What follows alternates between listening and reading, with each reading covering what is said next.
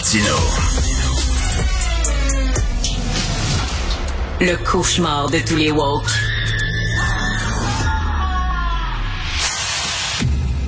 Alors, nous discutons avec euh, Stéphanie Touga, qui est directrice des affaires publiques et gouvernementales chez TACT et qui est chroniqueuse ici. Vous l'avez entendu euh, écouter euh, cet été. Salut Stéphanie. Salut Richard.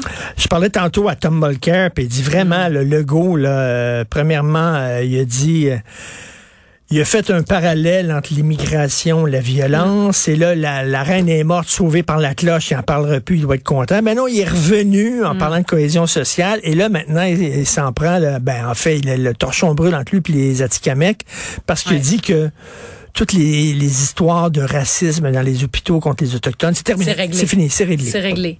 Euh, je sais pas ce qui se passe avec François Legault, mais depuis une semaine, franchement, ça va très, très mal. Le début de sa campagne a été soyons honnêtes, assez ordinaire, mais depuis une semaine, euh, c'est un peu, il, prend une débarque, François Legault, il a pris une débarque euh, en parlant de l'immigration, il a parlé une débarque en disant qu'il y avait des études sur le troisième lien, il y en a plus, on sait plus trop, il y en a dessus, sont-ils actualisés? Euh, il a pris une débarque aussi quand il s'est mis euh, à dire que le racisme systémique dans les hôpitaux et qu'à Joliette, tout va bien, c'est réglé. Euh, franchement, François Legault, pour l'instant, mène une campagne difficile, puis là, il y a deux semaines pour se relever. Dans deux semaines, on se rend, on se rend aux urnes, on s'en va voter. Il y a deux semaines pour se repositionner. Il y a un débat là, cette semaine. Il y avait un face à face la semaine passée voyons voir ce qui va se passer au débat de, au débat de jeudi, mais pour l'instant, franchement, là, c'est bourde après bourde. mais mais, ben, ça, ça paraît des bourdes pour certaines personnes, mais peut-être qu'il parle à sa base. C'est ce que Thomas dit. Il dit ci, il dit ça, puis il revient là-dessus constamment, puis euh, il martèle toujours sur le même clou. Mhm. Peut-être parce qu'il se dit, euh, je vais Il y a des, points, à aller. Il y a peut-être. Écoute, c'est une possibilité. En même temps, il y a déjà le plein d'appui dans cette base-là. Oui, il y a Éric Duhem qui va euh, qui va chercher quelques votes ici et là, dans, surtout dans la région de Québec, là, dans la capitale nationale. Mais dans le reste du Québec, là, je pense pas que les gens se lèvent le matin nécessairement en réfléchissant à la question du racisme systémique. Je pense pas que c'est quelque chose qui habite les esprits. Puis pour l'instant, c'est ce sur quoi ils tapent le clou. Pour moi, c'était juste malhabile.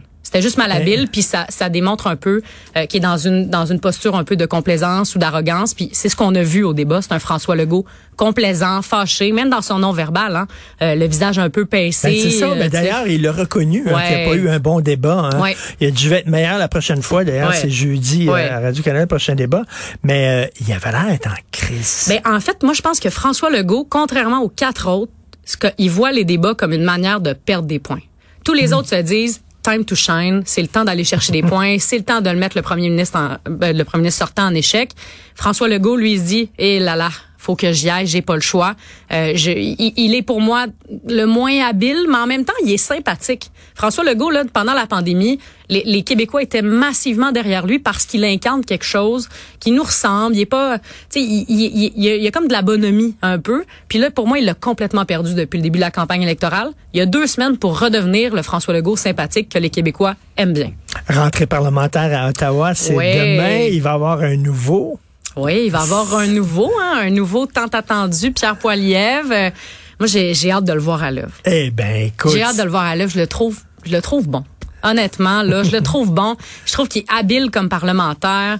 Euh, il est habile dans les médias. Il est bon en français. Il est bon en anglais. S'exprime bien même en espagnol. Sa femme a été exceptionnelle au discours euh, quand il a ben, gagné. Sa, femme, c'est incroyable. Quel atout, quel atout. Euh, super articulé, brillante et tout ça. Fait que c'est un duo franchement intéressant. Là. On va parler de lui, mais quand même, là, je veux le mentionner. Cette, sa femme est, est, franchement intéressante comme comme personnage également.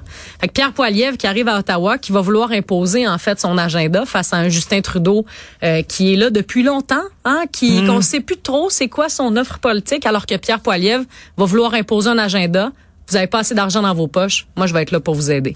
Ça c'est pour moi c'est clair que, que Pierre Poilievre va vouloir se définir. Parce que, là, là Poilievre à partir de demain, il faut qu'il parle à l'ensemble des Canadiens, Exactement. pas à sa gang à lui. Exactement. Puis là, est-ce que ça euh, veut dire qu'il va falloir qu'il se recentre un petit peu plus Il n'y aura pas le choix. Il y aura pas le choix de se recentrer. Puis c'est un peu son discours en fait. Là, toute la campagne euh, dans la course à la direction du Parti conservateur, il a jeté de l'huile sur le feu. Il a été polarisant. Il a été même agressif à l'endroit de ses adversaires. Tu sais, contre Jean Charest notamment faut le dire.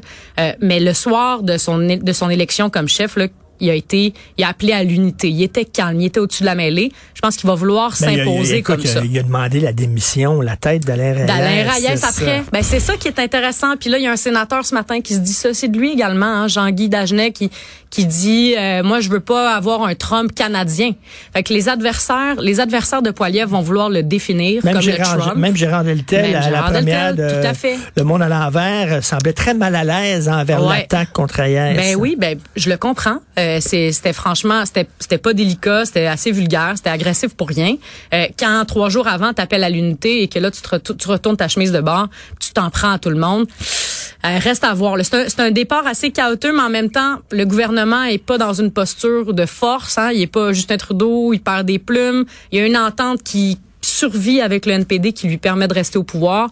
Je pense qu'il y a de la place pour un conservateur Ben, là, qui, qui peut qui peut le brasser un peu. Écoute, euh, ça va être un, un- un- un choix cornélien parce que moi, moi j'aimerais ça que Trudeau débarrasse. Ok. Ouais. là, moi j'aimerais ça, mais Poiliev, j'ai Ouais, plein de la ça, hein. misère avec. Fait que là, Mhm. mais en même temps, je veux pas quatre autres années de Trudeau. Est-ce que je vais être prêt à me boucher le nez Ouais. puis à voter Poiliev pour me débarrasser de Trudeau? C'est Ben, je suis je pas pense- tout seul à me poser ces Ben, je questions. pense que la il y a beaucoup de Québécois qui se retrouvent dans, ton- dans ce que tu dis. Moi, j'ai l'impression que Trudeau, là, euh, son ego, son orgueil, il va vouloir, euh, va vouloir se rendre à la prochaine élection puis aller planter Poiliev. Ah, tu penses? Je pense que oui, mais je pense que honnêtement, il servirait peut-être son parti de laisser de la place à quelqu'un d'autre. Laisser de la place à quelqu'un qui peut venir incarner le changement, qui peut aller fronter un Pierre Poilievre. Je pense pas que M. Trudeau, il, a- là, les Canadiens ont soif de changement. Ils vont avoir soif de changement inévitablement. Mais tu as vu, euh, Éric Duhem, il était contre la gestion de l'offre. Oui. là? Oui. Il était contre quand il était chroniqueur, quand il était animateur à la Mm-hmm. radio, même lorsqu'il était euh, euh, chef de parti, il était contre. Mais là, il veut gagner, il veut gagner ses élections. En Mm-hmm. Tout cas, il veut être le position officielle. Fait que là, il est allé voir les agriculteurs, il a besoin de leur vote. Fait Mm. que il a mangé ses bas, il a mis de l'eau dans son vin, puis il a dit qu'il touchera pas à la gestion de l'offre. Ouais. Fait que Poiliev, vas-tu faire ça? Il n'y aura sais? pas le choix. C'est drôle, Éric Duhem, on dirait qu'il oublie, il- oublie hein, qu'il y a eu une vie avant. Il oublie qu'à tous les jours, il est à radio puis il y a des traces écrites de ce qu'il a dit pendant euh, 20 ans.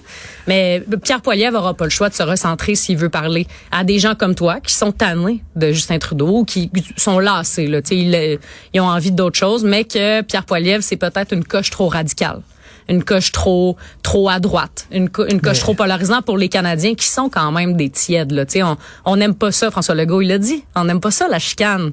Euh, fait que j'ai l'impression qu'il qu'il aura, qu'il aura pas le choix là, de, re- de se recentrer. Euh, Stéphanie, tu dis que tu le trouvais bon, Poiliev. C'est drôle. Je t'imagine pas dans la, dans la galaxie conservateur. Là, Ben, puis tout ça, c'est- là. non, c'est ça. Mais en même temps, il faut reconnaître qu'il est bon. Il est habile. Moi, j'aime ça des politiciens qui ont qui ont soif du sang, là, qui ont envie là de, de monter dans l'arène. Puis Pierre Poilievre, il incarne ça. Il a envie d'aller se battre. Puis ça, faut faut le reconnaître. En tout cas, ça va être très intéressant de savoir ce qui va se passer là-bas. Ouais. Ça va brasser en maudit. Merci Stéphanie, puis c'est le fun de te voir en personne Oui, en studio. oui, oui, oui, merci. Merci Stéphanie Tougat, directrice des affaires publiques et gouvernementales chez TACT et chroniqueuse ici. Merci.